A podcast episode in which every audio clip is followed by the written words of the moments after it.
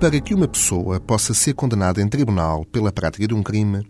é necessário que a mesma seja considerada imputável, isto é, que seja suscetível de ser formulado um juízo de censura no sentido de se poder dizer que aquela pessoa pode ser responsabilizada por determinado crime por ter plena consciência de que o cometeu. A isto se chama imputabilidade, sendo por isso imputável todo aquele que em tribunal pode ser condenado numa pena por um crime que tenha cometido. Nessa medida, porque se relaciona com a noção criminal de culpa, a imputabilidade afere-se por dois critérios: a idade e a ausência de qualquer doença que impeça o arguído de compreender o alcance criminoso dos seus atos. Quem não reúne estes dois requisitos é considerado inimputável, ou seja, é alguém que, em termos de direito penal, não tem culpa pelos atos que comete, não podendo, por isso, ser responsabilizado pelos mesmos no sentido de lhe ser aplicada uma pena. Quanto à idade, apenas é considerado imputável quem tenha pelo menos 16 anos, consagrando-se assim numa idade de responsabilidade criminal que é inferior ao da maioridade civil. No que respeita ao segundo critério,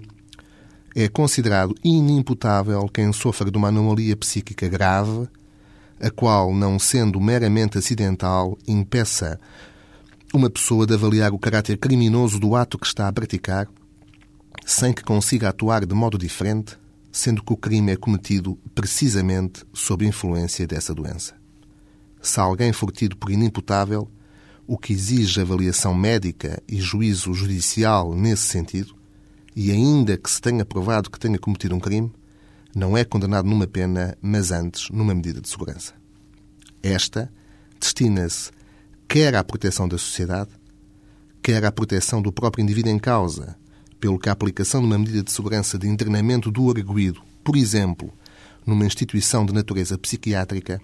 apenas pode ser determinado se o Tribunal concluir que aquele é uma pessoa perigosa para a comunidade em geral por haver fundado e justo receio de, em liberdade, voltar a cometer atos como os que foram objeto de julgamento.